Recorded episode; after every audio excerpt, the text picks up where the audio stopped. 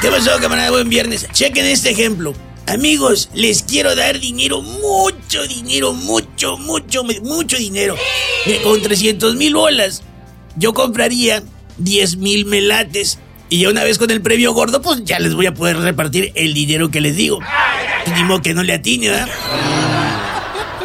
Y entonces les voy a dar mucho, mucho, mucho, mucho, mucho, mucho, mucho dinero. ¿Me quieren?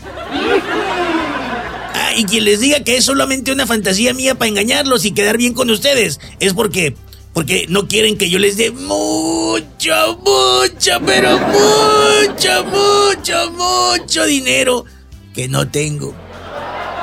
Ah, pues hagan de cuenta, es igualito que el presidente y su fantasía de arreglar mucho, mucho, mucho, mucho, mucho dinero en sus pensiones.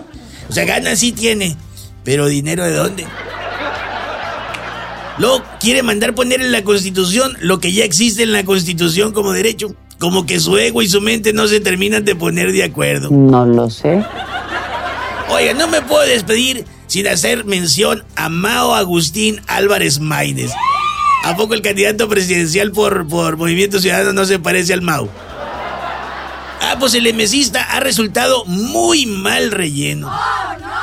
La gente lo trae de baja porque lo vieron borracho. A mí no me sorprende. Yo ya antes había visto al Mao borracho. Hablan y se comportan igual.